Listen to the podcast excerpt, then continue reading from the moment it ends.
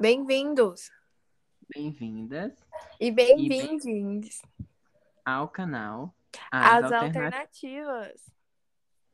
Bom, hoje a gente está mais uma vez na presença de convidados, porque, como vocês ficaram sabendo, a gente teve que atrasar um pouquinho a agenda e mudou alguma parte do cronograma, mas finalmente estamos conseguindo trazer os digníssimos convidados que já estavam aí esperando um tantão para gravar com a gente e deu certo. Inclusive, a convidada de hoje é alguém muito querido pra gente, que já conhecemos há um bom tempo, e também é outra pessoa que está aí na área da educação, que se formou nessa área e que criou gosto em si pelo que fez. Mas vamos deixar ela se apresentar primeiro, né? É, boa tarde, boa noite.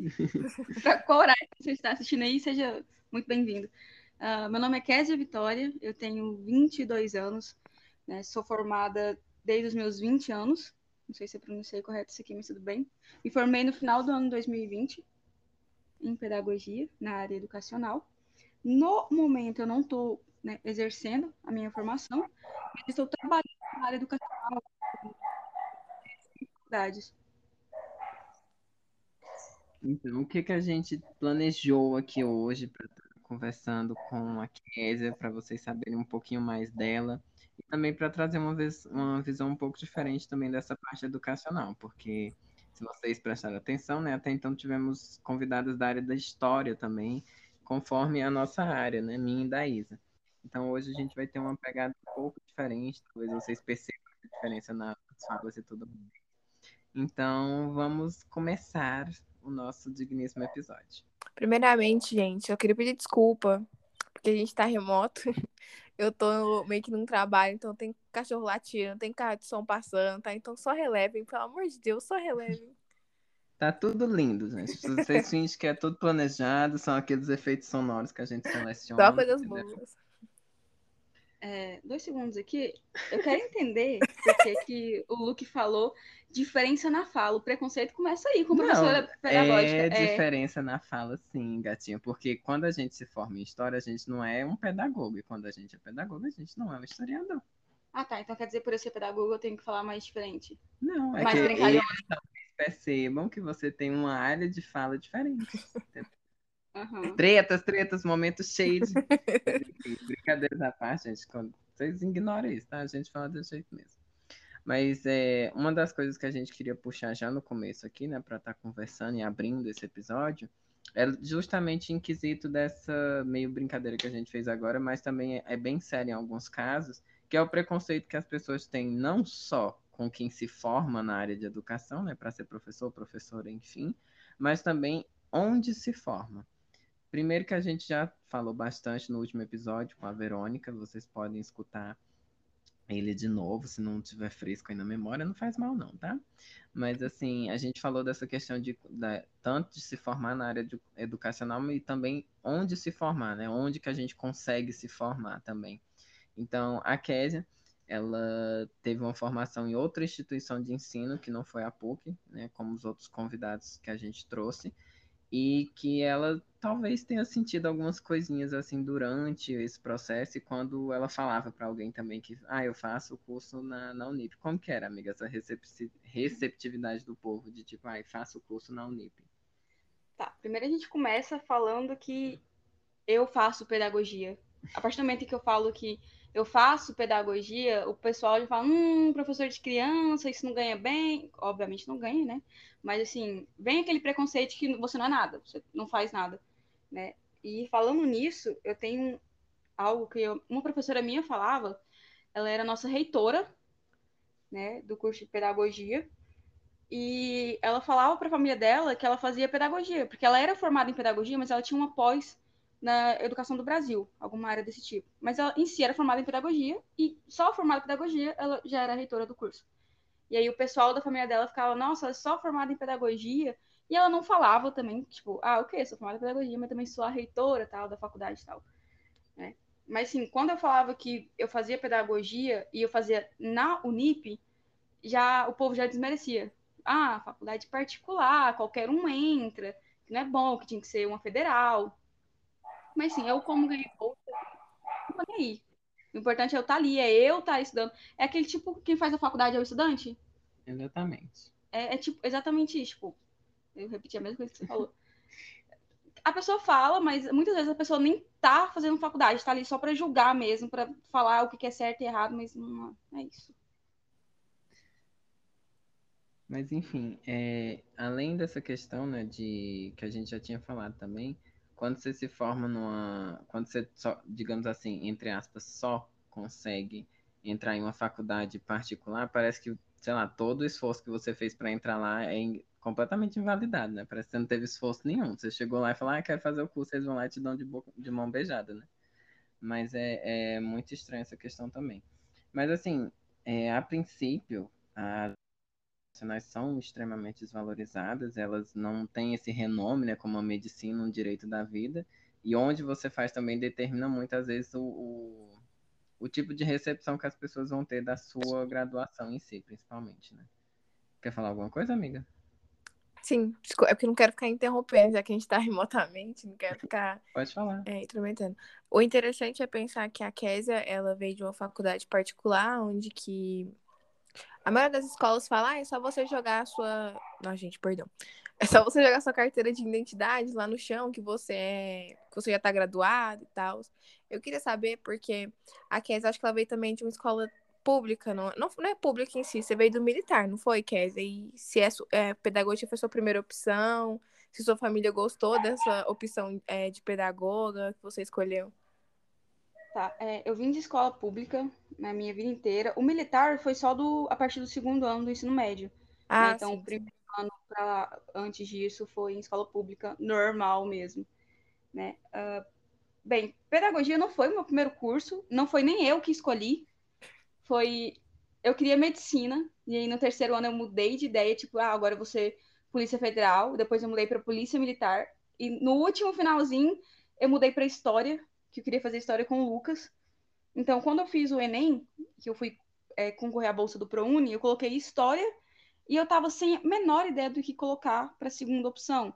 E aí uma prima minha falou assim: "Ah, coloca pedagogia, né? Tem tudo a ver com escola ou com história" com história de professor, professor. Ah, beleza, vou colocar. Coloquei, ganhei a bolsa. São três anos só na Unip, pedagogia. Eu falei, por que não? Né? Eu tô com a bolsa 100%, vou fazer, eu vou pagar só os materiais que eu vou usar. Então, assim, eu não escolhi, sabe? ganhei, beleza, vou fazer. E o que foi interessante foi que eu comecei a fazer por fazer. Tipo, né, tô fazendo, são só três anos, vou terminar com 20 anos, e qualquer coisa eu começo história, eu faço outra coisa. Só que na metade do curso eu falei, cara, é isso aqui que eu quero fazer. Sabe? Foi tipo isso. Eu não, não, mas eu, eu não tive uma preparação mental, tipo, ah, eu quero fazer isso, ah, eu sempre sonhei em mexer com criança, não. Então, meio que a, a área foi se, de certa forma, encaixando em você, assim, aos poucos, né? Isso. Né? É que, de certa forma, durante o curso é que a gente realmente vê se o curso é pra gente ou não, infelizmente, né? A gente pode criar uma ideia de que, ah, eu vou fazer isso porque vai ser assim, assim, assado. Aquela falsa ideia e meme também, que é tipo, ah, eu vou fazer tal curso porque eu vou estudar só o que eu quero. Mas, Mas é, assim... é... Pode falar, amiga. Tipo assim, o nosso curso, é, até mesmo na PUC, pedagogia, é quatro anos. E na Unip é três. Você tem todas as matérias em si, tipo, é estágio, é, é psicopedagogia. Psicopedagogia não, gente, perdão, é. Sabe aquelas matérias que a gente pega na educação? Ou é. não? Você não pegou tem. essa parte assim? Não. Teórica. A gente tem todas. A diferença é que na Unip a gente tem a carga mais EAD. Entendeu? Tipo assim, ah, em vez ah. de você ah. estudar uma disciplina só EAD e as outras presencialmente, na Unip a gente coloca na EAD mais, entendeu? Em vez de mais EAD. Isso, tipo, mas EAD eu falo, é, é, exatamente, é EAD, tipo, a gente tem três disciplinas que na PUC seriam presenciais, a gente tem ela EAD, entendeu? Ah, assim, você, come... você pelo menos é, conseguiu pegar estágio? Fez algum estágio ou não? Sim, eu cheguei a fazer. São três estágios que a gente faz. Uhum. Eu fiz primeiro no CMEI, depois eu fiz uma escola de ensino fundamental 1, que eu fiquei na segunda série. E o terceiro eu também fiz no ensino fundamental. Só que foi EAD, porque acabou entrando a pandemia, né? Online, uhum. no caso. E aí, você gostou dessa, dessa, esse contato com a, com a criança em si? Ou você ficou tipo, nossa? O primeiro Não. estágio no CMEI foi maravilhoso. Eu fiquei com crianças de 4 anos. Uhum. Só que quando eu peguei o meu segundo estágio, que foi do ensino fundamental 1, que é do segunda, da segunda série, cara, eu eram dois extremos. Ou eu amava, ou eu confesso que eu odiava. Porque ao mesmo tempo que tem alunos maravilhosos, tem alunos ali que é tipo é o terror, sabe? É o terror. Então assim, gostei e não gostei. Foi um extremo um do outro. Sabe? Não, eu entendo Não- perfeitamente. Mas, tipo assim, gente- você teve. Perdão. Não, pode falar, depois eu pergunto. Não, agora você pode perguntar, porque eu fiquei curiosa. Meu Deus, uma arma na minha cabeça. Tá, mas, tipo assim, é a faculdade que correu atrás pra você? Ou, tipo assim, ah, é, Kézia, você vai fazer estágio aqui, nesse período aqui, nesse período aqui? Ou você que teve que correr atrás? Tá, neste caso foi a gente que corre, a gente que corria atrás, a gente que ia atrás do estágio para procurar. É, na Unip, lá você tem duas opções de estágio, né? Público ou privado, né? Em escola particular. E a Unip, ela era filiada, acho que só de algumas escolas privadas em Goiânia, né? Então, como é mais difícil você conseguir estágio em escola privada, eu, eu e minhas amigas fizeram na pública em Aparecida, mas é a gente que vai atrás.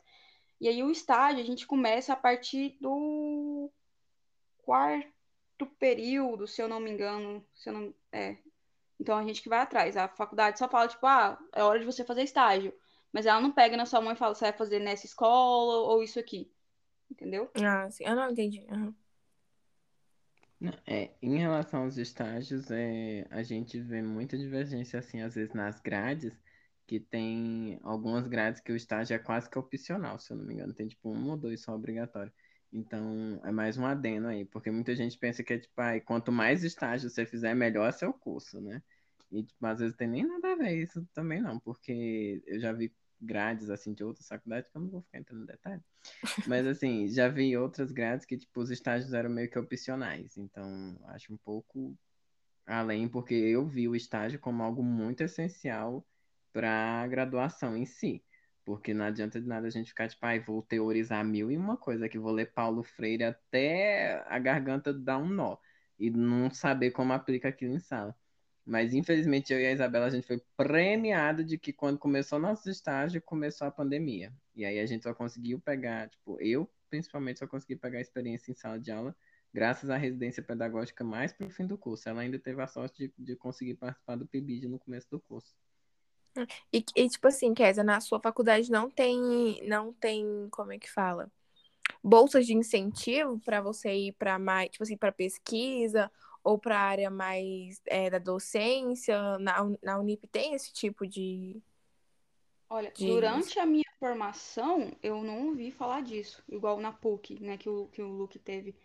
Então, assim, eu acredito que não, pelo menos não em pedagogia, entendeu? É, Uhum.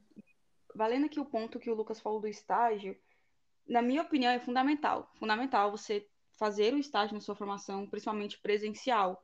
Porque a teoria, ela é linda. Isso é, isso é fato. A teoria, ela é perfeita. Você vai chegar lá, você não vai gritar com o aluno. você- É maravilhoso, o aluno não vai duvidar. É- Só que na prática, obviamente que você ainda não vai gritar com o aluno, óbvio. Mas, assim, é muito diferente. A metodologia que você vai usar, ela é diferente da teórica. A teórica fala uma coisa, mas na prática, é tipo, é, é meio que impossível, sabe? Você colocar tudo, a parte teórica ali em prática. E tem coisa que você só vai conseguir na prática mesmo, coisa que a faculdade não ensina, sabe? Então, assim, é essencial fazer o estágio. Tipo, professores, acho que professores em si também, fora a área médica, né, que tem o estágio também, Uhum. mas é essencial. Eu acho que um professor que não passa por essa etapa, que não passa por essa experiência, na hora que ele chega ali para dar aula, primeiro que vamos combinar que a escola, para ela te contratar, ela primeiro pergunta se você tem experiência, né? Exatamente. E isso é tipo, hoje mesmo, se eu for procurar um serviço, pelo meu estágio, eu acredito eu que eu não seja é, contratada, porque você teve só um estágio, sabe? Você não tem nenhuma outra experiência profissional na área, mas aí você entra naquela questão de, dos empregos hoje. Você precisa ter experiência, tá? Mas e se eu não tiver, vocês vão abrir essa ala para mim, sabe? Mas sim, é Não, o- essencial o estágio. Não, assim, um ponto muito que acho que um ponto incrível que você tocou agora, acho que todo mundo que tá que saiu da faculdade, que da nossa turma tá passando é isso, sabe? É a gente tem pessoas que não conseguiu, não teve interesse de participar de bolsas como a residência pedagógica, que existe residência também para professor, não é só para médico, tá, gente? É, e também o PIBID, que é a bolsa de iniciação à docência, como é, como estágio de certa forma, sabe? E quando a gente vai nas escolas para fazer entrevista, para entregar um currículo, para entregar o nosso currículo Lattes, que é algo essencial para um professor, ah, mas você não tem experiência em sala de aula. Mano, a gente tem experiência em sala de aula. Eu regi uma sala de aula de nono ano de uma escola pública periférica, sabe? Então tem esse tipo de estágio não conta para você arranjar um emprego, sabe? Eles colocam tantas barreiras para você arranjar um emprego que você fica tipo, mano, e eu ninguém, vou começar aqui. De... Oi? Não, é, é, tanto, é tanto requerimento por experiência, mas quando, é, quando que eu vou poder começar a adquirir essa experiência, então, que vocês é, querem? É, porque ninguém dá oportunidade, ninguém abre uma, uma portinha pra gente entrar, sabe? Agora eu fico pensando na Kézia, que só fez esse tipo de, de estágio. Mas, porém, ela tem, um, ela tem, um, pelo menos tem um trabalho dentro da faculdade, não é, Kézia? Como assim, trabalho? Você falou em que sentido? Não sei o trabalho. Você não trabalha na área pedagógica ou não? Não, né? Sim, eu, eu não na área pedagógica em si. Atualmente, eu trabalho em uma plataforma educacional, né, onde eu ajudo tanto faculdade quanto colégio em procedimentos de matrícula, lançamento de aula, financeiro, trancamento, mas eu não dou aula em si, né? Pode falar, não, não, entendi. Mas é igual, igual a gente tá falando, você, é, com o estágio que você fez, você não tem abertura para para entrar numa sala de aula, né? Eles não vão dar uma abertura para você lecionar em si, porque o seu estágio para eles não, não, é, não é válido, não é? Sim, sim, exatamente. Igual as minhas amigas é. que hoje estão, que formaram comigo, que estão trabalhando, elas estão trabalhando nas escolas que elas deram um estágio sabe? Mas se as que pararam de fazer o estágio, tipo, vamos supor, eu fiz o estágio né, do primeiro fundamental da segunda série. Assim que eu fiz as minhas horas de estágio, eu finalizei, né? E não fiz estágio mais. E aí eu não, depois disso, eu não, não consigo enca me encaixar nessa área de educação, porque ninguém dá abertura, sabe? Ah, você só fez estágio. Normalmente, que é o que eu aconselho depois de ter passado, é quando está no último estágio seu, seria permanecer ali para formar um contrato. Porque se você sai daquele estágio para procurar um serviço, primeira coisa, se você for igual eu, eu me formei com 20 anos. Né? Então, as escolas falam, primeiro, ok, sua experiência é estágio, já não vale muito. Segundo, você, tá, você tem só 20 anos, você vai conseguir reger uma sala? Sabe? Os próprios docentes da escola têm esse olhar sobre você, mas então você quer dizer que eu só posso fazer faculdade depois dos 27 para me ter o, a idade correta? Sabe? Também entra isso também nessa, nessa questão. Ah, gente, é. o resumo do podcast é isso. Não faça faculdade quando você sai da, da, da escola. Vai viver a sua vida. Muita motivação, mensagens positivas, assim, ó. Continue desistindo dos seus sonhos. Não, mas assim, brincadeiras à parte, né? Que a gente tem, de certa forma, tem que levar aquele negócio, tem que levar no riso para não chorar, porque quando a gente entra na, digamos, ampla concorrência por uma vaga de dentro da escola, eu participei por, de entrega de currículo, a Isabela mandou currículo, a Kézia também procurou algum, alguma hora ou outra, assim, tipo, entrar na escola mesmo. Mas, tipo, a gente, é sempre a mesma coisa. Ah, você não tem experiência, você não tem maturidade, você não tem idade, você nunca fez isso, você nunca fez aquilo. Ok, eu posso nunca ter feito, mas eu posso começar. E às vezes, gente, querendo ou não, a gente já falou isso e meio que gerou, tipo, controvérsias. Mas assim, vou repetir. Quando você está é, em uma profissão ou fazendo algo muito tempo, você vai se enrijecendo em alguns aspectos. Porque vale lembrar que a profissão em si que você, é, que a gente está falando aqui no caso, mais particularmente da parte de professores, quando você está na posição de professor no Brasil, você não consegue dar aula em uma escola só e se sustentar e viver. Então você dá aula em três, quatro, cinco escolas. Acontece, infelizmente é o que existe. Você procura cursinho para dar aula para reforçar seu salário no fim do mês. Você procura N opções para conseguir viver da sua profissão, ao ponto que a grande maioria dos professores não conseguem fazer a tão é, aclamada pelos teóricos aí da educação formação continuada. A formação continuada ela é uma coisa extremamente privilegiada na nossa área de formação. Então, não é todo mundo que tem o tempo para estar tá dispondo de certa quantidade de dinheiro para fazer uma formação continuada, fazer uma pós, fazer um mestrado, um doutorado, que muitas vezes é o que diferencia de você ser contratado ou não, entendeu?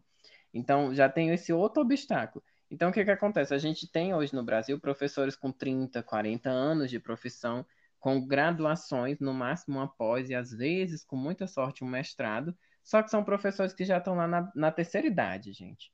Então é tipo assim, beleza, a pessoa tem a formação, ela tem a instrução, a teoria para estar tá trabalhando, mas ela já é uma pessoa de idade. E a gente, e a profissão de professor é uma profissão que você precisa estar sempre se atualizando. Olha a sociedade que a gente vive, entendeu? Nada é novidade. E para o professor também nada pode ser novidade. A gente sempre que tem, meio que a nossa profissão nos obriga a sempre estar preparado para responder as coisas para os alunos, principalmente. Então, a gente é, é, é um, um, objeto da sociedade em que a gente tem que ser um ponto de atualização. Aí você pensa, essa pessoa com 30 anos de profissão, 30 anos de sala de aula, que está dando aula em três, quatro escolas diferentes, é, que mal conseguiu continuar uma pós, um mestrado, onde que essa pessoa vai estar tá tendo esse tempo de ficar se atualizando e se, é, digamos assim, se polindo constantemente diante as informações que ela recebe, né? Então, assim, a gente tem alunos que procuram por algum tipo de conhecimento, às vezes que o professor não tem como estar tá, é, dele por conta desses N fatores que impedem essa formação continuada dele, dessa atualização constante que ele tem que ter. Então, quando a gente fala que, tipo assim, a gente não tem abertura, que o, o, o campo educacional não nos permite entrar na escola, é um prejuízo maior ainda para eles. Porque o que a gente quer não é demitir o professor lá de 30 anos de profissão. A gente queria entrar junto com ele para ajudar ele. E ele nos ajudar. E ele nos ajudar. É uma troca de experiências entre o corpo docente e o corpo discente também. A gente queria, o que a gente quer não é tomar o espaço de quem já está lá, é agregar nesse espaço, somar. Só que, infelizmente, a gente tem fatores governamentais que nos impedem disso também. Salário, o piso do professor a gente não tem, quem dirá um teto, né? O salário da, é, da profissão de professor é algo extremamente é, desrespeitoso para o, o grau de importância que essa profissão tem. Porque, querendo ou não, meu anjinho, você que está escutando aqui, está, sei lá, no sétimo período de medicina, você teve professores que contribuíram para você chegar aí. Então, querendo ou não, a gente entre aspas, a gente tem um grau de importância muito grande. Independente se você vai fazer uma cirurgia craniana em alguém salvar a vida dela, a gente te permitiu você chegar aí. Pode não ter sido eu, a Kézia ou a Isa que, que ministrou alguma aula contigo.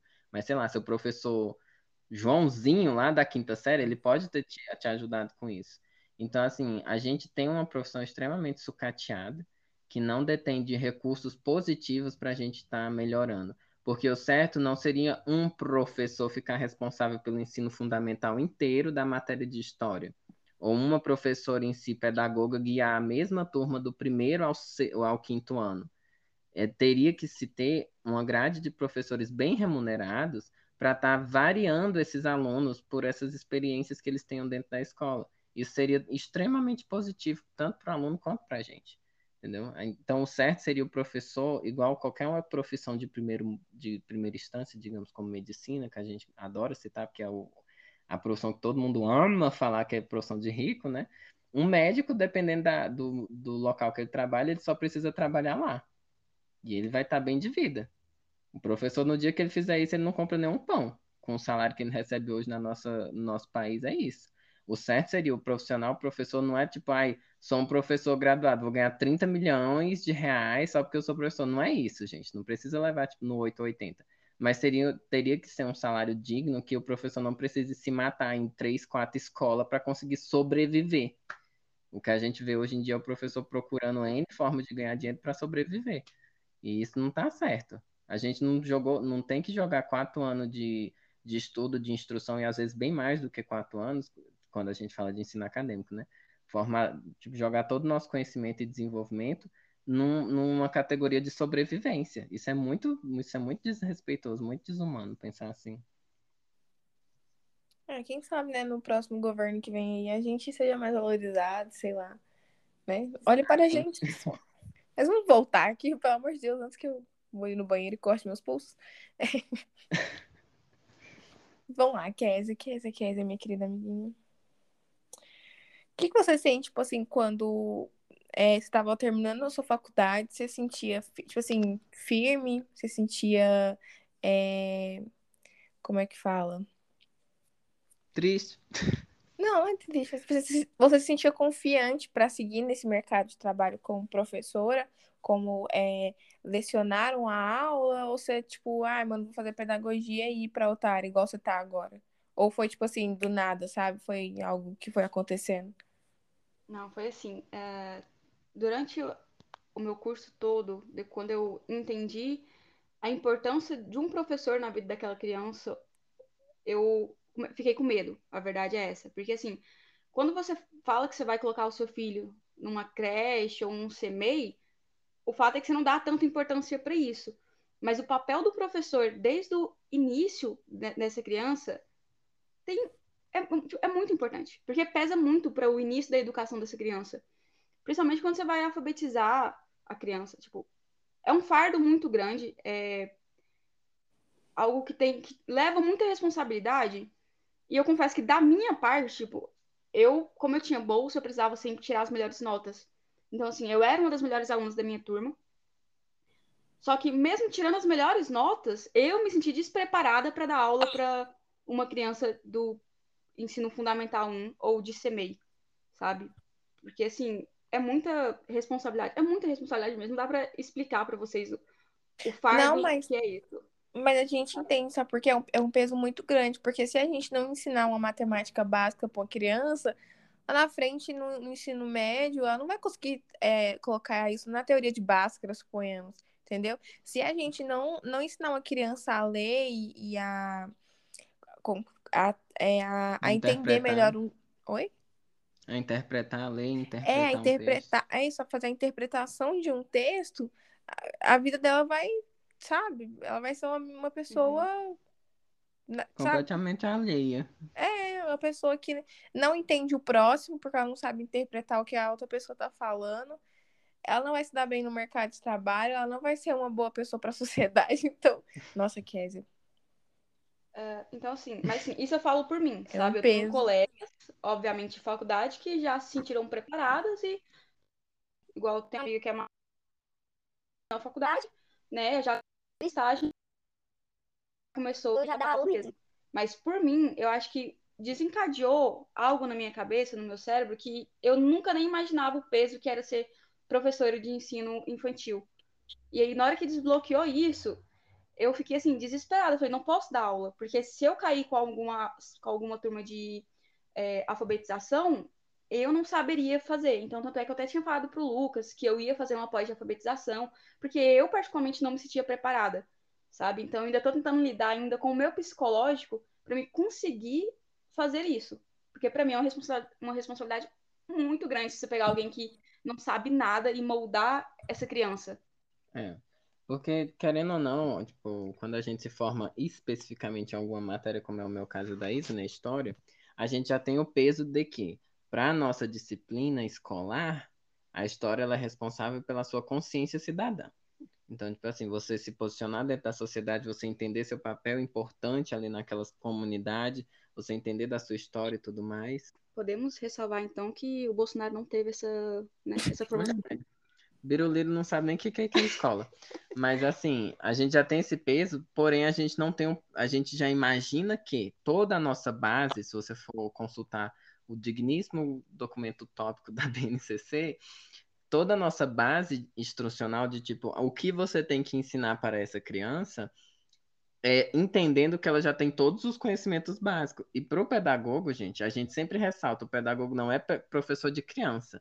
Ele é o professor que te inicia na sua vida, porque é com ele que você aprende a ler, é com ele que você aprende um básico de uma matemática, a se localizar geograficamente, é com ele que você pega o seu alicerce de, tipo, monta o alicerce da sua casa. Se não tivesse isso, seria a mesma coisa de construir uma casa sem fundação. O menor dos ventos derruba ela. Então, assim, você não ter uma base bem feita prejudica todo o seu processo de ensino e aprendizagem, independente de ser na escola, na formação superior, independente de onde que você for, né? Então, eu, eu imagino muito, tipo, como que fica a cabeça cabeça da pessoa quando ela pensa de tipo, nossa, eu sou responsável por isso tudo. É, é exatamente isso aí que eu tô querendo dizer. Tipo, obviamente que isso acontece comigo, mas tem outras pessoas que tudo bem, conseguem exercer.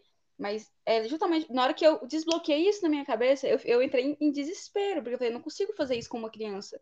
É igual. Eu tive uma professora de ensino de matemática no meu Fundamental 1, que ela, assim, né, não é desrespeitando ela porque é ótima professora, mas a metodologia dela não era tão boa que me fez ficar o meu ensino fundamental 2 todo retraído com matemática.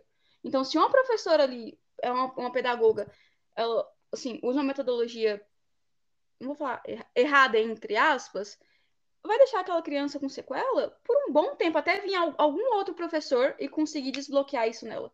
Então, Mas assim... isso é muito sério, sabe por quê? Eu não, eu não, eu não sabia fazer, eu não sabia diminuir até o meu sexto ano, porque uma professora minha era uma psicopata. tá? Não, Nossa, mas era de... ela na professora, a, a Isabela, psicopata. É.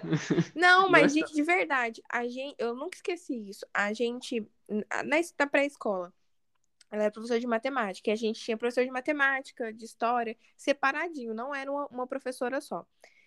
E aí, quando o pessoal, a gente errava uma questão, a gente entregava o caderno para ela corrigir e tava errado, ela beliscava a gente.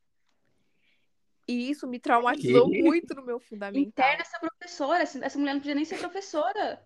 Eu não sei, e ela beliscava. E, e, e até hoje o que, que eu lembro? O menino ele errou uma, uma, uma questão de diminuir, né? De.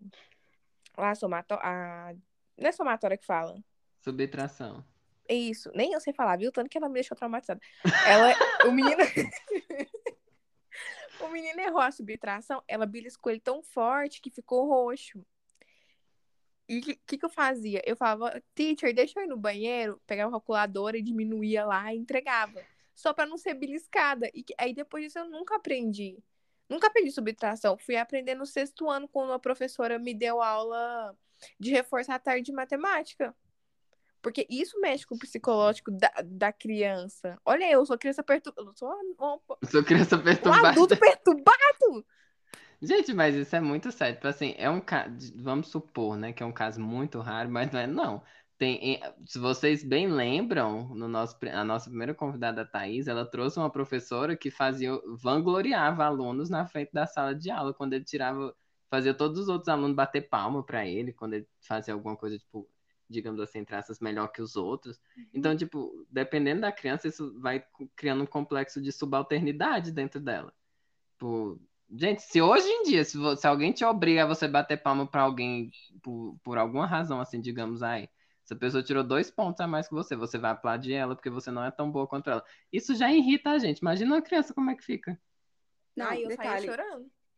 Isso é problemático para as duas partes, porque para a criança que é aplaudida, quando ela fazer algo bom e ela não for aplaudida, igual seja no serviço ou algo mais, essa, essa, vai, essa criança vai ficar retraída. Porque, ah, mas antes eu era aplaudida, e agora? Sabe? E para quem tá aplaudindo, porque vai sentir muito inferior. Então, assim, errado o método em várias formas. Tá vendo, gente? A visão de uma pedagoga. Aproveitem. Mas não sei é, quando é que igual... vai ter o. Pode falar, Lucas. Não, pode falar, tava só. Não, mas é igual, pelo menos no meu, no meu fundamental, né? A gente vê quando o aluno é, é melhor da turma, ele ganha um adesivo diferente, ele ganha um carimbinho diferente. Não sei se é na época assim. de vocês era assim. Mulher, o militar com aquelas palhaçadas de bottom, é alamar. verdade, o alamar. Troféu, carro. Só faltava dar isso pros alunos. Mas assim, é importante. Ai, gente. É... Gente, gente. Ah, sim. Momento Gente, doguinho de participação. Pois é, é porque o, o parente aqui do, do, meu namorado tá chegando com som alto e os doguinhos estão latindo. Gente, Desculpa, aproveitem gente. o nosso formato ASMR de latidos, tá? Tudo muito bem pensado e priorizado pra você. só vê isso aqui, gente, no nosso canal.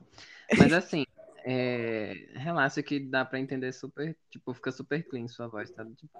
Mas assim, Ai, que bom a princípio, quando a gente fala, tipo assim, dessas premiações e tudo mais, premiações e reconhecimentos, elas têm duas funções diferentes. Premiação é competição. Reconhecimento é você chegar em alguém e reconhecer o esforço dela, entendeu? Premiação você dá para alguém que está numa corrida de carro, numa corrida de cavalo, alguém que está competindo contra outra pessoa. A escola não é ambiente de competição, a Uhum. escola é ambiente de aprendizado. Então, certo de se reconhecer um aluno é reconhecer que aquele aluno que tirou seis, que provavelmente ter tirado dois pontos numa prova anterior ou algo do tipo, é reconhecer que agora que ele tirou seis, ele. E aquele aluno que tirou nove de novo, reconhecer que ele, ele também tem o seu desempenho. Um exemplo meio seco, assim, né, da, da questão seria isso, é tipo, reconhecer os alunos, não só, tipo, ah, aquele aluno é o melhor da turma. Nisso você cria uma competição entre os alunos, isso não é saudável. Se a gente for entrar ne- nesse quesito também, Pode entrar, entra... gata. Entre com tudo. Não, a gente entra na questão da prova que você falou, né? Ah, o aluno tirou seis, né? Se dois naquela, aí reconhece ele por, essa volta de seis, assim. Aí a gente entra no problema de que você tá avaliando pela prova, a prova não valia nada. Não, levando, né? é, levando em Não. consideração o programa que a gente tem de, digamos assim, reconhecimento do aluno. Em muitas escolas, a única forma de saber o que, que aquele aluno está fazendo é em prova, infelizmente. A grande maioria das escolas é isso. Mas, assim, a gente já falou isso também em outros episódios, que a avaliação, ela não tem que ser algo peri período. Ela não tem que ser, tipo assim, finalizei um semestre com a nota tal. A avaliação, ela é contínua, ela tem que ocorrer de várias formas diferentes. Mas, infelizmente, é, é, infelizmente que fica ser- na teoria, né? É, tem que ser em prova. Ah, meu aluno tirou dois naquela prova ali, meu Deus, ele é o pior aluno da sala, Sim, sendo né? que ele tem vários outros pontos que não são contabilizados. Só é contabilizado Uhum. aquela prova. Isso é surreal. Isso é muito ruim mesmo.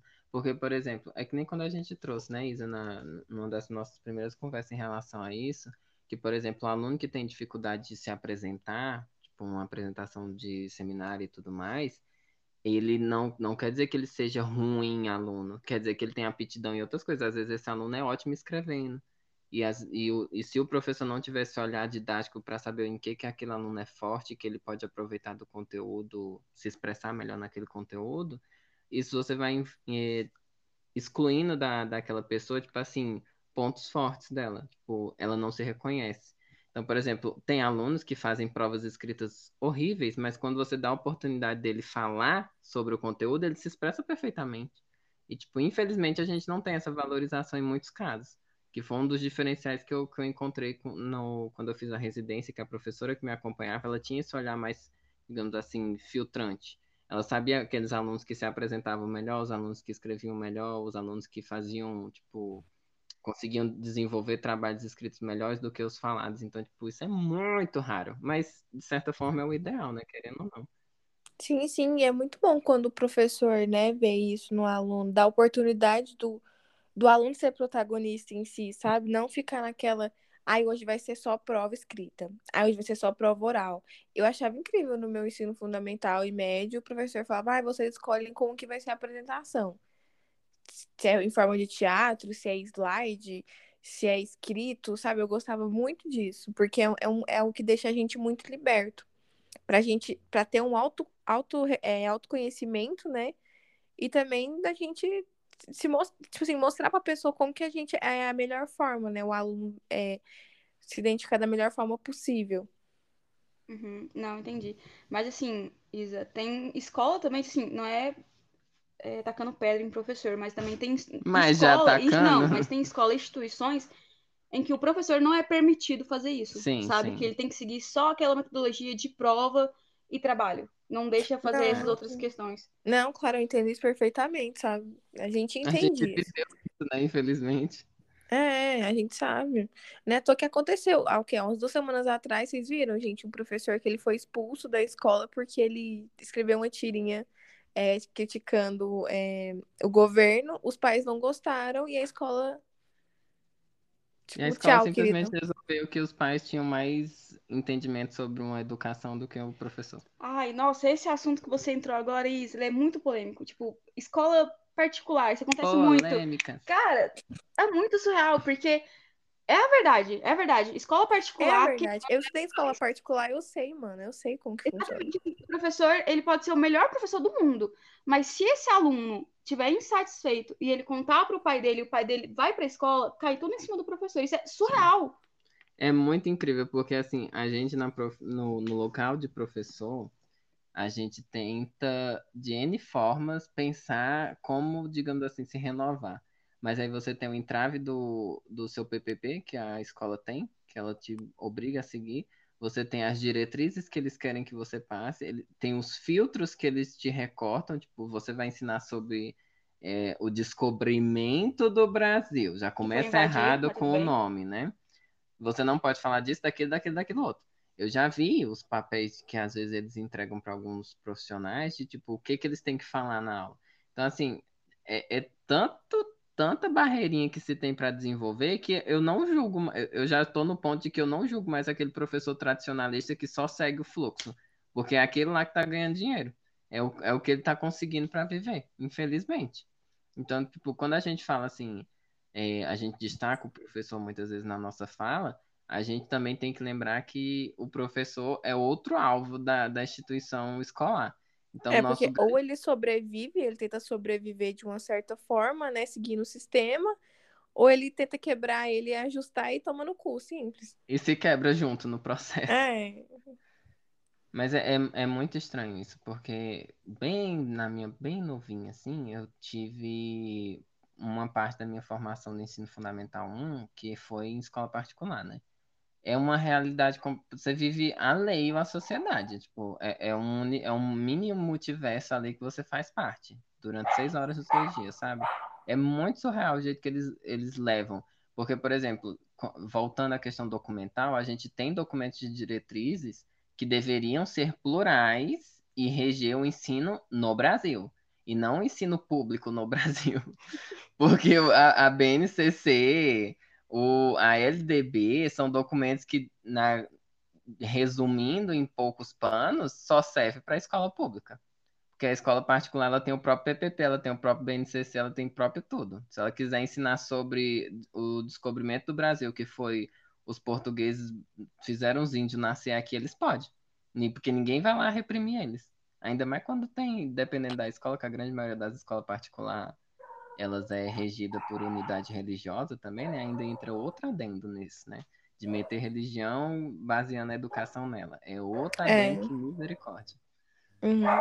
Aí eles regem roupa, regem como se deve se comportar em sala de aula.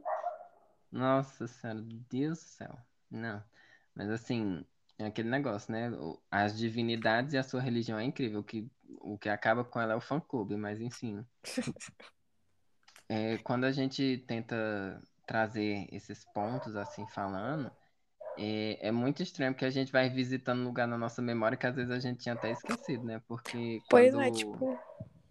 Pode falar, mulher. Não, tipo, é, a gente falando agora desse coisa pedagógica, né? Da Kézia, que ela é pedagoga e tal desde que a gente marcou esse podcast, eu tô pensando nessa, nessa minha professora que beliscava os alunos, saca? Traumatizada a menina. Gente, a Isabela teve uma sequência de pesadelos. Mande um pix aí pra ela fazer uma consulta no terapeuta. Uh, gente! Ajudem Mas, nosso assim, canal! Por gentileza. Mas assim, é muito triste de pensar. Eu, graças a Deus, não tive nada tão traumático quanto isso, né? Mas assim, tem experiências que quando você vai parando para pensar com o tempo, é que nem quando a gente entra na, na escola, a gente vai descobrir várias formas que a gente foi ensinado errado durante a nossa formação básica, que a gente não sabia e que a gente só sabe graças à formação acadêmica. Não é todo mundo que entra na faculdade, muito menos no curso de, de educação. Então, muita gente teve muitos erros durante a, a, formação e não faz nem ideia. E às vezes defende esses erros futuramente, né? Quando vira um pai, uma mãe, enfim. Mas, assim, quando eu, eu, entrei no curso e comecei a entrar mais na parte didática do, da grade curricular, eu fui percebendo tanto de vezes que eu fui ensinado porcamente na minha formação. A aula que era só ler o livro, o livro didático, os livros didáticos que a gente tem, a grande maioria dos livros didáticos é uma grande máfia da vida que a gente tem no nosso país, infelizmente. São empresas que aprovam o livro que elas querem e não o livro que realmente é, é, é bom assim para o ensino. É, a gente tem, de certa forma, os projetos públicos né, de lei que fazem, de certa forma, uma filtragem pelo corpo docente da escola de que livro pode entrar, mas, assim, é tanta opção ruim que tenta se salvar menos pior. Então, a gente sempre tem muito disso na, na nossa área educacional, é sempre indo pelo menos pior, menos pior, menos pior. E não é o menos pior que vai melhorar a educação, de certa forma. Né? E eu tive livros didáticos incrivelmente vazios, assim, durante minha formação. Tanta coisa que eu aprendi sobre é, a história do Brasil, que quando eu fui relembrar do que eu li no livro, que eu fiquei tipo assim, não é possível que eu na escola, não. Não, Mas, aí, tem, aí tem aquele ponto onde onde a escola faz a sua própria apostila, porque num colégio particular, em colégio particular como o Expressão da Vida aqui, o hum, Olimpo, hum, eles têm uma, uma, uma, própria apostila que eles seguem, sabe? Eles fazem o próprio livro deles. Então Ai, eles nossa. vão colocar o que eles, tipo hum, assim, querem. O que eles quiserem. Vocês falar... tiveram experiência com a apostila, assim, tipo, durante a, a, a escola? Vixe, mulher, conte pra nós um relato de... Não, Nossa, mas... hoje tá só a, a, a caixa de Pandora. A convidada não fala nada, Kézia. Vou dar uma porrada na sua cara, cara. Ah, eu tô muito pensativa. Ela tá chocadíssima aqui. É, tipo assim, eu, graças a Deus, na minha formação, eu não tive nada do tipo igual você tá falando, né? E de hum. apostila também não me recordo. Então, vocês estão falando, então, tipo assim, cara, inacreditada que isso chegou a acontecer, sabe? Tipo, surreal. Mas, assim, o que eu ia falar para fechar essa questão de pensamento do professor sair, né, da, da, do padrão dele, sei então que a gente chega na conclusão de que o professor ele não só trabalha com as crianças, mas ele trabalha com os pais, uhum. querendo, é, é obrigatório, né? Porque assim, principalmente professor de ensino infantil, cara, porque os pais ficam o tempo, ah, o meu filho não aprendeu a ler, ah, o meu filho você tem noção que cada criança tem, tem um tempo, tempo, também? Então, assim. Não, além disso, a gente não é obrigada a educar eles de uma forma formal, né? A gente é obrigada a formar um cidadão, não falar, ai, criaturinha, vem cá. Você tem que fazer isso, isso e aquilo. Não, isso é, isso é problema dos pais. Eu não parei ninguém, não, meu bem, entendeu? Quem é aquele negócio, né? Educação, é aquele negócio, educação e instrução. A escola é local de instrução, né? E a grande maioria dos pais não aceita isso. Ela quer que o filho vá para a escola e volte um gentleman, uma lady, prontos para, sei lá, concorrer à presidência do Brasil. Mas é, assim. Eu tenho, eu tenho uma tia meio psicopata que, tipo assim, elas acham que é a escola que tem que. Tipo assim, ela pare é a escola que, que cuide do meu filho, é a escola que se vire, sabe? Aí a criança tem dificuldade para ler, dificuldade para escrever, mas chega em casa, o pai e a mãe senta para ajudar. Hum, que não, dia? Eles, não senta, mano, não senta. Vocês, vocês falando disso aí, de sentar e estudar, eu lembrei, eu tenho duas, duas histórias muito bom durante o meu estágio. Tem que lá vem a história. A primeira é a que eu. Que, né, nossa, vocês não acreditam. Eu fui dar estágio no CMEI e tinha uma menininha, quando ela é Beatriz. Ela até saiu num vídeo da Globo. Eu vou até mandar pra vocês, pra vocês verem. Ai, ela é global. Menina, pensa na menina que Jesus. Ou, oh, Jesus estava longe daquela menina, viu? Jesus estava bem longe. Brincando, obviamente. Porque ela era o tipo de criança que ela mandava na mãe dela. Sabe? Então, tudo tinha que ser do jeito dela. Então, se você não desse atenção para ela, ela fazia um escândalo. E teve um certo dia, ela tem quatro aninhos, teve um certo dia que a gente foi pro parque para brincar no pula-pula, e a professora falou assim, Kézia, fica com ela na sala, porque ela tem boa, ela vai ficar na sala. E eu falei, ok, vou ficar com essa criança aqui. Eu na maior inocência. E aí a gente tinha um portãozinho que pegava mais ou menos o tamanho da criança, né, para ela não sair. E essa menininha tava na grade, e ela ficava abrindo e fechando, abrindo e fechando. E aí eu coloquei a mão na grade, e aí eu falei assim, cuidado, senão você vai cair. Aquela menina virou para mim e ela falou: Tia, você está me batendo. Eu não tinha encostado um dedo nela.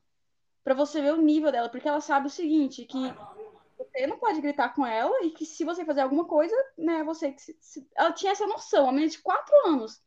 E eu falando: Não, não, não encostei em você. E eu ficava com a mão ali. E aí ela começou a gritar: Ai, ai, ai, tia, você tá me batendo. Eu me vi a hora que eu saí da sala, eu fui para minha professora, regente, e falei: olha, eu não vou ficar com essa menina porque ela tá falando que eu bati nela. E se isso por acaso cai no ouvido da mãe dela ou de alguém, eu que tava como estágio, minha carreira tinha acabado ali.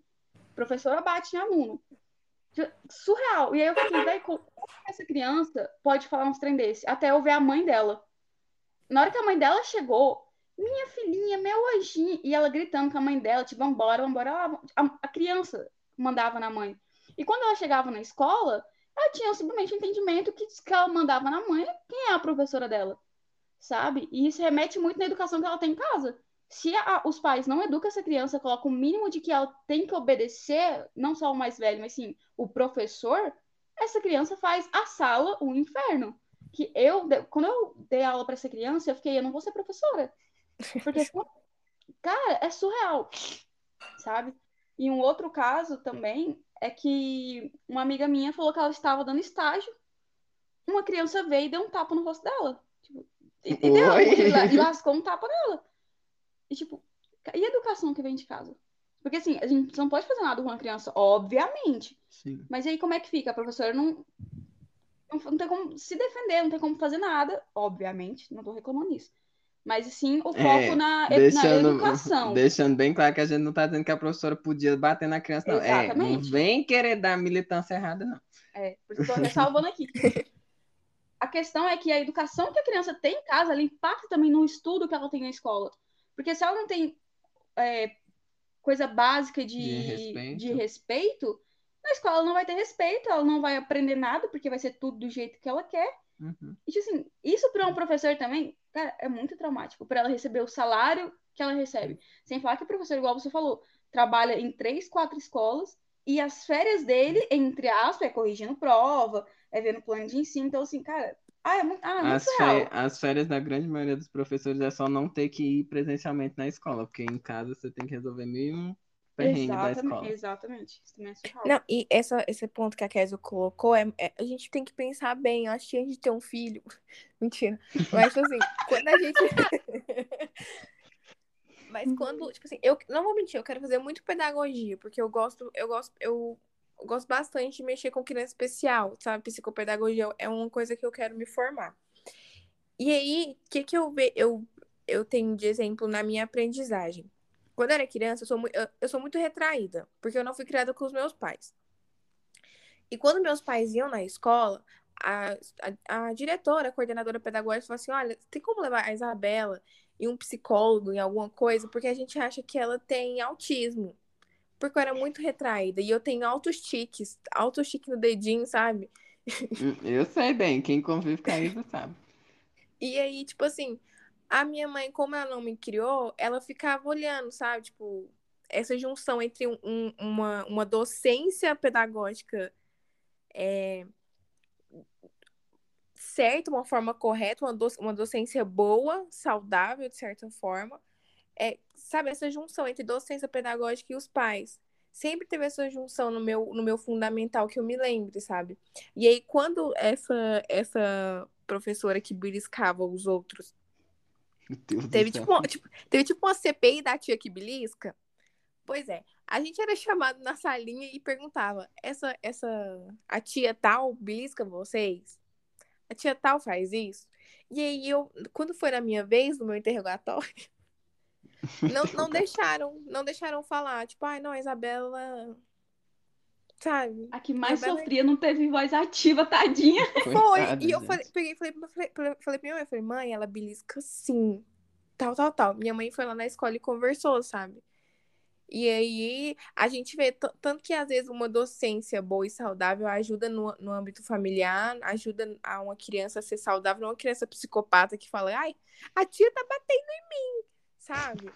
Talvez se a mãe, o ambiente familiar dessa menina fosse saudável e talvez ela escutasse o corpo pedagógico da escola, ela poderia tomar alguma atitude. Ela podia estar criando um anticristo e levaria ela para um psicólogo, né? A um, a um psicopedagogo, talvez. Mas tá... você sabe que é o paradeiro dessa menina? Se ela é, ela é um anjo?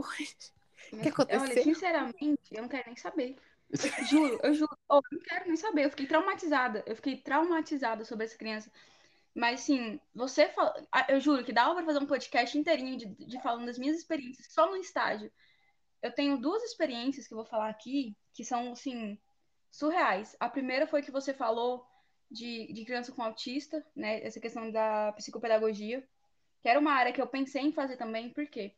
Quando eu estava no CIMEI, eu estava numa sala que tinha uma criança, um menino de 4 anos, que tinha autismo. E era assim, surreal, porque ele tinha uma professora específica que era formada nessa área de psicopedagogia específica para ele, sabe? Ela só ficava por conta dele. E ela não fazia o serviço dela. Ela era, tipo, assim, era, era, só isso. Ela ficava na escola, eu não vou falar qual que eu sei, obviamente. Não, claro. Mas, assim, ela na ficava na escola, tá. no CMEI, o dia inteiro, só cuidando de uma criança, Isa. E o cuidar dela era o seguinte: deu meio-dia, as, as crianças almoçavam, eles tiravam a soneca, né? E essa, e essa criança, na hora que ela dormia, ela acordava, ela acordava primeiro todo mundo e ela ficava pulando, fazendo barulho, né? E essa professora, em vez de tentar acalmar essa criança, ela pegava, juro para vocês, deitava a criança no colchão e passava a perna em cima da criança, para a criança não levantar. Ficava segurando o menino esperneando com as pernas. O nível disso. Sem falar que quando a gente estava tendo alguma atividade em sala com todos os alunos, a gente tentava colocar essa criança junto. E você obviamente sabe que uma criança que tem autismo, ela precisa né, de um cuidado, né, de uma paciência para incluir ela ali, mas ela precisa ser incluída nesse ensino. Essa mulher pegava essa criança pelo braço e não era só tipo, vem cá, não era pegava mesmo, não tem escolha e puxava essa criança para fora. Tipo, para não atrapalhar as outras crianças, sendo que o propósito dela ali é ajudar a incluir essa criança, sabe? É assim, foi algo surreal. Eu até conversei com a minha professora na época sobre isso, porque era a única coisa que ela tinha que fazer. Era cuidar dessa criança. E ela não fazia isso. E sem falar que os pais dela também não faziam isso. Os pais dela, pelo que as professoras me contaram, mudaram de casa para ter um espaço maior para essa criança brincar, mas que a criança ficava jogada, porque ela aparecia com vários machucados. Tipo assim, a mãe e o pai não estavam nem aí para essa criança. Assim, é surreal essa realidade que você tem hoje. Né? Ai, aqui, de verdade, eu acho que não, não é tão surreal assim. Porque se a gente não tem um, um. Oi? Pra mim é, porque você assim, não tinha conhecimento disso, sabe? Eu, tenho, eu criei o conhecimento depois que eu entrei nessa área da educação. É, é talvez para você sim, mas se você pensar por um lado, é, a gente que não sei, mas convivendo, assim, talvez nas escolas, a gente, eu, eu passei por N escolas, tipo assim, fiz o meu fundamental inteiro em colégio particular, de, não de certa forma de elite, mas de uma classe média, sabe? Depois fui pro Hugo, pro, que é um colégio militar, o primeiro colégio militar de Goiânia. Aí eu fui pro universitário, que é um colégio público, sabe? Então, a gente vê como que são essas, essas é, diferentes. Essas coisas. Como que a educação é tratada de forma diferente. Eu lembro que tinha um menino autista no Hugo e ele ficava numa sala separada. Ele também. É, ele, ele era tra tratado desse jeito, sabe? Ele era. Em vez dele ser incluso, ele era excluído. Mas e aí, no... é algo que me, que me entristece, porque a pessoa é formada para isso. Não é qualquer pessoa que eu peguei na esquina e falei, cuida dessa criança. É alguém que uhum. formou para fazer isso e faz com raiva no coração, sabe? Essa, essa é o questionamento que eu fiz. É, é pra uhum. mim é uhum. surreal. Talvez nem foi raiva, tipo assim, talvez nem é culpa dela, talvez os pais também, tipo, pai, pode tratar ele assim, pode fazer isso ou aquilo, porque quando a gente e, é uma, é uma psico... coisa que eu pensei, eu fiquei, na hora que você falou do negócio da perna, eu pensei também em quesito de, tipo assim, quando, é porque eu tenho experiência de saber como é que funciona, isso mais recente, né? é, como que funciona a contratação de um professor de acompanhamento, né? Ele, é, ele tem entrevista na escola para poder ser daquela escola e tem entrevista com os pais da criança para os pais falarem, tipo assim, ah, o Fabinho, ele funciona assim, assim, assado. Então eu fiquei é pensando, a gente tem que dar o grau de autismo, o grau, a rotina é, da criança. A, a, a, gente tem tipo uma entrevista com a criança e com a família, sabe? Então, talvez, igual eu, Lucas, a gente estava pensando, a gente tá pensando na mesma, da mesma linha de raciocínio, né? Talvez a culpa é mesmo até da própria família. Sim, ok, mas mesmo que a família tenha falado, ah, você faz isso e tal, também tem a culpa da escola, porque a escola, na teoria, deveria saber o que, que é correto, Sim. sabe? Mas a, a, grande realidade é que, tipo assim, gente, a área de pedagogia, ela é uma das áreas dentro da educação que mais abrange a questão de gestão escolar. Então, uhum. tipo assim, diretora, secretária, todas essas funções internas da gestão são formuladas ou devem ser formuladas por pessoas da área pedagógica, ou seja, da pedagogia. Porque não adianta, você vai trabalhar no financeiro de uma escola, mas é uma escola, querendo ou não. Então você tem que ter no mínimo conhecimento pedagógico assim para lidar com o ambiente em que você trabalha. Então, por exemplo, o que a gente vê muito nas escolas é que a área pedagógica é extremamente subalternizada em detrimento das outras áreas de formação específica dentro da escola, entendeu? Então, dentro da escola, eu já encontrei quadros de gestão formados por administra administradores, economistas, pessoal da área de TI, menos pessoal da área pedagógica. Então, o que a, o que a Kézia trouxe também, eu penso muito nisso em relação a, tipo assim, o corpo de gestão daquela escola raramente tinha um acompanhamento pedagógico, tinha um mínimo de conhecimento do que, que era necessário para a questão da psicopedagogia. Então, tipo assim, quando a gente teve aquele ataque à educação bem no comecinho, assim, do governo atual, que foi a questão de, da redução, da não obrigatoriedade do psicólogo dentro da escola e tudo mais, eu achei extremamente absurdo, porque, primeiro, um psicólogo que, na lei antiga, era o que era requerido por escola, um psicólogo não dá conta de uma escola, gente.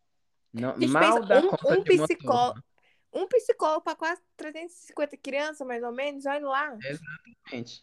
Onde que ele vai conseguir dar conta do tanto de, de realidade, de problemas que possam ter naquela escola, né?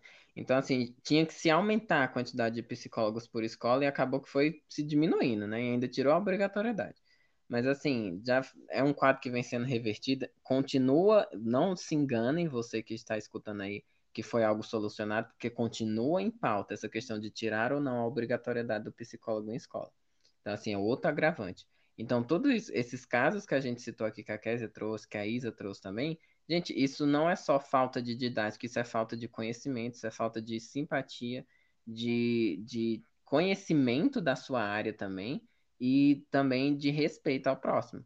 Porque, querendo ou não, quando você se propõe a trabalhar com a área educacional, você está trabalhando com pessoas em formação ali. A gente, enquanto ser humano, está em constante formação, só que enquanto criança, adolescente, enfim, você está nas suas primeiras formações. Então, qualquer coisa que aconteça de lá de ruim te traumatiza, que nem a Isa está traumatizada aí, coitada. Fizer, alugamos um, um, um local de, de, de, darkness na vida dela aí para lembrar dessa professora dos beliscão. Mas, assim, existem muitos casos. Eu, na minha formação básica, na escola, eu vi, não tinha na minha sala, mas eu sabia de turmas que tinham pessoas é, com deficiência física e psicológica, sabe? Paralisia infantil, tudo mais, que precisavam desse professor de acompanhamento, e na grande realidade, às vezes esse professor de acompanhamento nem é formado na área educacional, e em outras grandes, em outros maiores casos, é alguém indicado da família, que meio que a escola é obrigada a colocar lá dentro, quando é particular, principalmente, ela é meio que obrigada a aceitar aquele profissional. Quando é público, ainda tem, de certa forma, um filtrozinho de quem que vai entrar ali naquela área. Mas na grande, na grande maioria da, dos casos, aquele professor que deveria ser específico daquela criança durante a formação básica dela, ele, na grande maioria das vezes, ele é responsável por três, quatro, cinco, seis crianças diferentes, de escolas diferentes, e nem sempre ele acompanha toda a formação daquela criança. Ano que vem é outra. Então, quando a gente fala, por exemplo, quando as meninas trouxeram do autismo, é, existem N graus de autismo, né? E dependendo do grau, aquela criança ela é muito difícil de socializar com alguém. Então você imagina todo, todo ano ela ter que se adaptar a uma pessoa nova que, é, que, é, que vai cuidar dela e ainda encontra uma pessoa que vai prender ela no colchão na hora de dormir, coitada. O grau que isso deve ser sério para tipo, a formação dela para frente. É, isso é muito grave. Não, sim, não só para ela, né, que obviamente precisava de um cuidado mais, mas de qualquer criança. Se você prende uma criança embaixo na perna enquanto ela tá ativa, essa criança vai desesperar. E ela vai, com certeza, ela vai ficar prejudicada. Ela vai lembrar disso, uhum. com certeza. Cara, como claro, assim, se um beliscão já me fez sei lá, a, abrir uma memória minha, porque eu não sei é, fazer uma conta de subtração, imagine por criança autista. Pois é. Que ela não consegue, tipo assim, dormir, ela acordava mais cedo e tem uma, uma otária lá em cima dela. Nossa, eu tô revoltada. perna, não? Ai, Deus. Muitos, muitos traumas, muitos surtos, muitos relatos, assim, tristes, é, dignos de Cidade Alerta. Não, eu tenho outro, que, assim, é muito surreal, mas eu não sei o desfecho dele, mas eu posso contar, assim, até onde eu acompanhei. Olha, alerta de talvez fanfic, mas bora lá. Não é fanfic, não é fanfic. Não é Gente, eu vou pegar um chocolatinho aqui, mas agora eu volto. Eu tô ouvindo, tá? Pode falar. Tá. É, eu fiz estágio nesse CMEI, eu com as crianças de 4 anos, e eu, a Mayara também, que é minha amiga, fez comigo, só que ela ficou no berçário. Que ódio, eu também queria ficar no berçário, mas tudo bem, já foi. e ela me contou que tinha um bebê lá que tinha muitos machucados na parte da virilha. E que provavelmente ela era abusada pelo pai e que a mãe sabia. E aí, tipo, eu fiquei encabulada na hora que ela me contou, porque. E aí, como é que você faz com uma situação dessa? E ela falou que, obviamente, que ela tinha conversado com a professora e que a professora estava vendo com o conselho tutelar. A coordenação estava vendo com o conselho tutelar. Porque aparentemente a mãe sabia, então não adianta você chegar na mãe e falar, porque o que a mãe poderia fazer é simplesmente, não, ok, vou providenciar e tirar a criança do CMEI. Né? Então, assim, eu não, não lembro qual foi o desfecho, posso perguntar para a Mayara e talvez trazer para vocês outra vez. Mas, assim, é algo que. Normalmente você vê isso na TV, mas você não acha que isso vai acontecer perto de é... você, debaixo do seu nariz. Sabe? Porque a Mayara dava todo dia com aquela criança e era só um bebê. Sabe? E aí, nisso é, é. é cara, é muito é, aquele, é aqueles famosos casos de jornal que você fica, tipo assim, Incrédulo. aparece e você fala, não, não é possível. Até que acontece, tipo assim, na esquina. Gente, é, é o que aconteceu com, por exemplo, tipo assim, um, um, exemplo que não tem muito nada a ver, mas, tipo, que é bem recente, é a questão do corona, né? O povo só foi dar moral pro, pros efeitos do Covid-19 quando morria alguém próximo. Quando você, sei lá, passava pela casa da Dona Maria todinho, um dia você não viu ela lá e descobriu que ela morreu de corona. Aí você se alertava que, tipo, eita, é real. Então, tipo, a gente tem muito essa, esse ceticismo seco, enraizado de tipo, ah, só acredito vendo. E aí, quando a gente vê, a gente preferia não ter visto. Mas, assim, Ou quando a gente vê, a gente não acredita também, né? Uhum. É, tem esse grande problema também. Mas é porque, assim, você que está escutando, se a gente não tivesse trazido esse monte de traumas aí que você vai ficar depois desse episódio, se a gente não tivesse trazido esse monte de história, provavelmente seriam coisas que você nunca nem teria ouvido, dependendo do, do né, dos conteúdos que você consome, ou que você provavelmente não teria noção. Você teria uma noção bem rala de que, tipo, a educação tem problemas, igual todo mundo fala, adora falar, tipo, a escola é, tá sucateado, ah, a educação tá sucateada, mas e aí, o que que são esses sucateamentos, entendeu? É isso que a gente queria ter trazido um pouquinho para vocês aqui. Dar nome aos bois, de certa forma, né? Dar nome aos problemas. É, deixa eu só contar mais uma coisa que aconteceu aqui, que, vai, que volta naquela questão que a gente falou sobre a educação que a criança tem em casa. Hum. Quando eu estava no meu estágio do meu segundo ano do infantil, tinha uma menininha, ela era um anjo de menina, ela sentava na primeira cadeira todos os dias. E ela, toda vez que eu passava na frente da carteira dela, ela falava, tia, o que que tá escrito ali? Ela não enxergava nada. E ela, acho que foi sete ou oito anos as crianças do segundo ano. Ela não tinha óculos, né? Ela não tinha óculos. Ela não enxergava nada, nada. E às vezes ela chegava a cadeira dela mais pra frente. E como vocês já sabem, em escola pública são 30 alunos numa sala. Né? Então, assim, a sala lotadíssima, os alunos quase no quadro, e ainda assim chegava mais pra frente. E aí eu fiquei, tipo, comovida, cheguei na diretora, porque assim, eu conversei com a professora e ela nem tinha. Espero que isso nunca nem chegue nos pés dela, porque ela já não gostava muito de mim. Mas assim. Mas já foi também, né, mulher? É, já se é, graduou já. É. Já mas foi. assim, eu falei pra professora e ela não deu muita importância. Ela falou, tá, ok. E aí eu, né, passei pela professora, a professora não deu importância, então vou chegar na diretora. Cheguei na diretora, falei sobre essa aluna, e aí, essa, aí a diretora deu importância e ela me explicou o que estava acontecendo com essa aluna. Essa aluna, de fato, ela tinha problemas de visão muito sérios, ela não, ela não enxergava. Eles já tinham comunicado à mãe, a escola já tinha conseguido um oftalmologista para ela, só que a mãe se recusava a levar a criança. Era só levar a criança para fazer a receita. E a mãe se recusava e a escola não podia levar a criança. É. E acho que mesmo se tivesse a permissão, a mãe não, não deixaria. E aí eu pensei que beleza, deve ser porque a mãe não quer fazer receita ou não tem dinheiro para o óculos. Então, eu cheguei no supervisor meu, que na época eu trabalhava na Oi, falei desse caso dessa criança, e meu supervisor falou, ok, me traz a receita que eu vou comprar o óculos dela. E eu, beleza. Então, no dia seguinte, fui na escola, falei, olha, o meu supervisor vai dar o óculos pra ela de graça, então vocês já conseguiram o oftalmologista, vamos comunicar a mãe.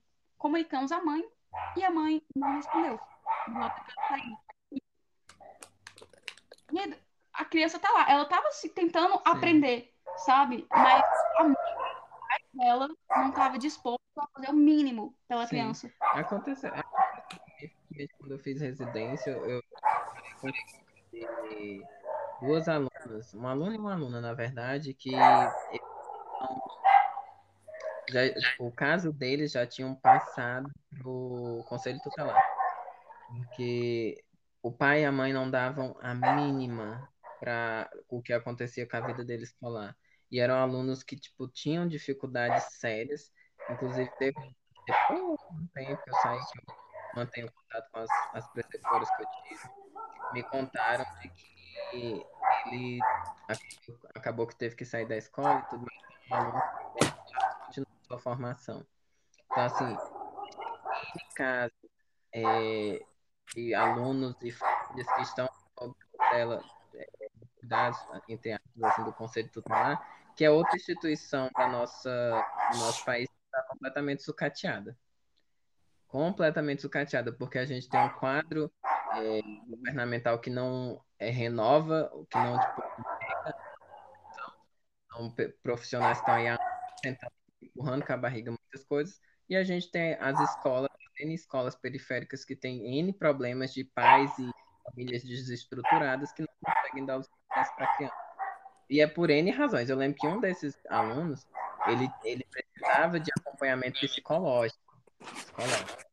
E o pai simplesmente se recusava a, a levar recusava, não queria levar nenhum. E nisso, amiga, tá dando interferência um pouquinho. É, pois é, eu tô tentando sair aqui do lugar onde a cachorra tá latindo. Momento, gente. Coloca uma música de elevador enquanto vocês esperam. Tururu. Mandar. Ah, energia caótica. Mas assim, de certa forma, a questão do, dos alunos em caso quase que judicial, a gente pensa que é um ou dois, mas assim, todas as escolas têm. O tanto de escola que tem, assim, de ensino público, municipal, estado, enfim, no Brasil, sempre tem. Sempre tem. Não, é casos, não são casos isolados, infelizmente.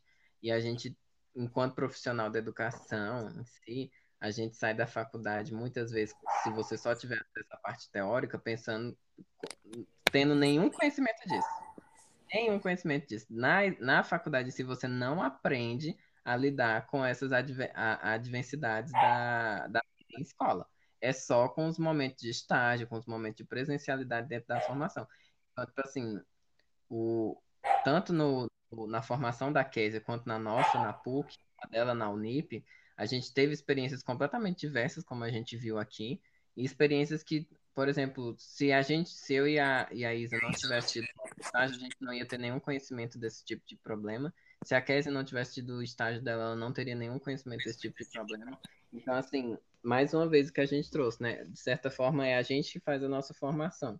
Porque independente da sua, da, do seu curso, ser na Unip, na PUC, na Unifan, na, enfim, qualquer faculdade que seja, você tem que aproveitar dos seus recursos para fazer a sua formação. Infelizmente, a gente meio que é o agente da nossa formação. É, então, isso é assim, verdade. Por isso que. Perdão, por isso que eu acho. Só, só para não perder o fio da meada e sair para outro assunto. Por isso que a gente vê tanto que é interessante, tipo, é, bolsa de residência e de iniciação à docência. Ah, tipo assim, ah, mesmo se eu não ganho aquele, aquele, aquele pouco, que é 400 reais que a gente ganha quando a gente participa desse tipo de bolsa, só horas complementares já, já basta, porque além da gente ganhar horas complementares, que é super importante para a gente se formar na faculdade, Sim. a gente tem uma experiência e alguma coisa no currículo que pode contar, sabe? Então, acho isso muito muito errado só valer para PUC e para federal. Sabe por que, que isso não vale para as outras? Ah, tu tá falando. Pode Oi? terminar, Isa. Pode terminar. sabe, por isso que, sabe, porque não, não pode estender isso para outras faculdades, sabe? Tipo, NIP, uhum. Fazan, Unifam, sabe? Sabe o que que custa de, dar essa, essa, prolongar essa...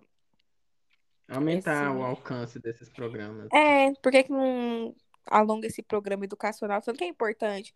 Não é importante só pra gente, tanto a importância do aluno, porque tem uma, uma, uma garota da nossa sala, Gabriela, que ela teve uma pessoa da residência pedagógica quando ela estudava. Ela falou assim que isso fez ela a ser professora hoje, sabe?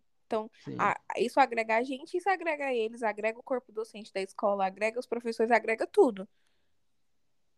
É, só para Eu entendi seu, seu pensamento, é só para fechar aqui. É, a gente não está crucificando só os professores ou o colégio, sim a estrutura de um todo. Porque sim. não é só o professor, não é só a coordenadora, o governo também está nisso, porque tem coisas que a escola quer fazer e também não tem verba para fazer. Então, assim, não é só um, o, o outro é o todo. É a estrutura em si que a gente está né, julgando aqui estar errada. Começa é, desde o descobrimento da América. Começou e o invadimento da... do Brasil. Invadimento. Invad... Muita boa então, tarde. formadas em pedagogia e história, menos em letras. Analfabéticas.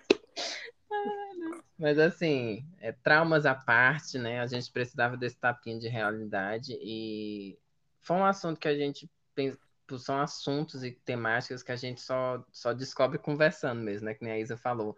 Foi voltando a sensação física dos beliscão dela aí, Tadinha. Gente, Mas, eu não levei assim- beliscão, eu só tinha medo que a, a professora me desse beliscão. Às vezes você levou um beliscão tão forte que apagou da sua memória, já pensou Ai, nisso? certeza. Porque minha memória é igual a memória de um pombo. Meu Deus do céu. Mas enfim, gente, a, a, a Kézia, ela não. Sua participação com nós aqui no, nas alternativas não acaba agora. A gente planeja, assim, trazer mais conteúdos com ela. A gente planeja trazer um conteúdo depois mais good vibes também, mas a gente precisava dessa partezinha mais, mais crua e, e visceral da educação, porque a gente teve experiências muito diversas, né? São três pessoas com formações, certa forma, de experiência diferente, porque por mais que eu e a Isa se formamos na mesma unidade, na mesma turma, o processo que elas fez de experiência é, presencial na escola foi diferente do meu. Então, tipo assim, é, a gente já se conhece há um tempo, então a gente sabia que ia desenrolar mais fácil a conversa entre a gente e que teriam experiências que provavelmente colocariam vocês para pensar também. Quer falar, amiga? Eu acho Não. que se vocês Acho que era eu. quiserem. É, não, pode. É porque tem duas amigas. É, é. Sinta-se à vontade. Mas Vai, assim, começou, é, terminar. se vocês quiserem depois, né, comuniquem a Isa no Instagram ou né, em outras redes sociais aí. A gente faz um podcast só com experiências de estágio, porque daria um podcast Sim. muito incrível e muito surreal. Sim. Tem, é Tudo. verdade. Tem um aluno que ele vendeu Dramin na escola. Se vocês quiserem que conta. Siga para mais informações. Mas assim, gente, é, o episódio já tá ficando longozinho aqui, né? A gente Verdade. vai encerrando para não. Acho que já deu a cota de traumas por um- uma conversa. A gente já vai encerrando por agora esse episódio, mas a Kézia vai estar por aqui de novo. Inclusive, a gente vai ter post no Insta depois, vai ter marcações e tudo mais. E acompanhe o nosso Instagram, por gentileza, que é lá que vocês vão ficar sabendo de todos os detalhes e backstages da vida. É verdade, verdade. Gente, eu queria pedir desculpa novamente por estar remoto. Aconteceu um imprevisto, eu tive que ajudar o meu, meu companheiro da vida. Porque, tadinho. Então, gente, me desculpa se o podcast não ficou bom, não ficou do agrado de vocês, mas a próxima ficará incrível, tá bom, gente? É isso. Finalizando com a participação incrível dos doguinhos, é nesse clima É que a gente vai isso se despedindo. Beijinho, beijinho. Dá um tchau, Tchau, aí. Tchau. Tchau.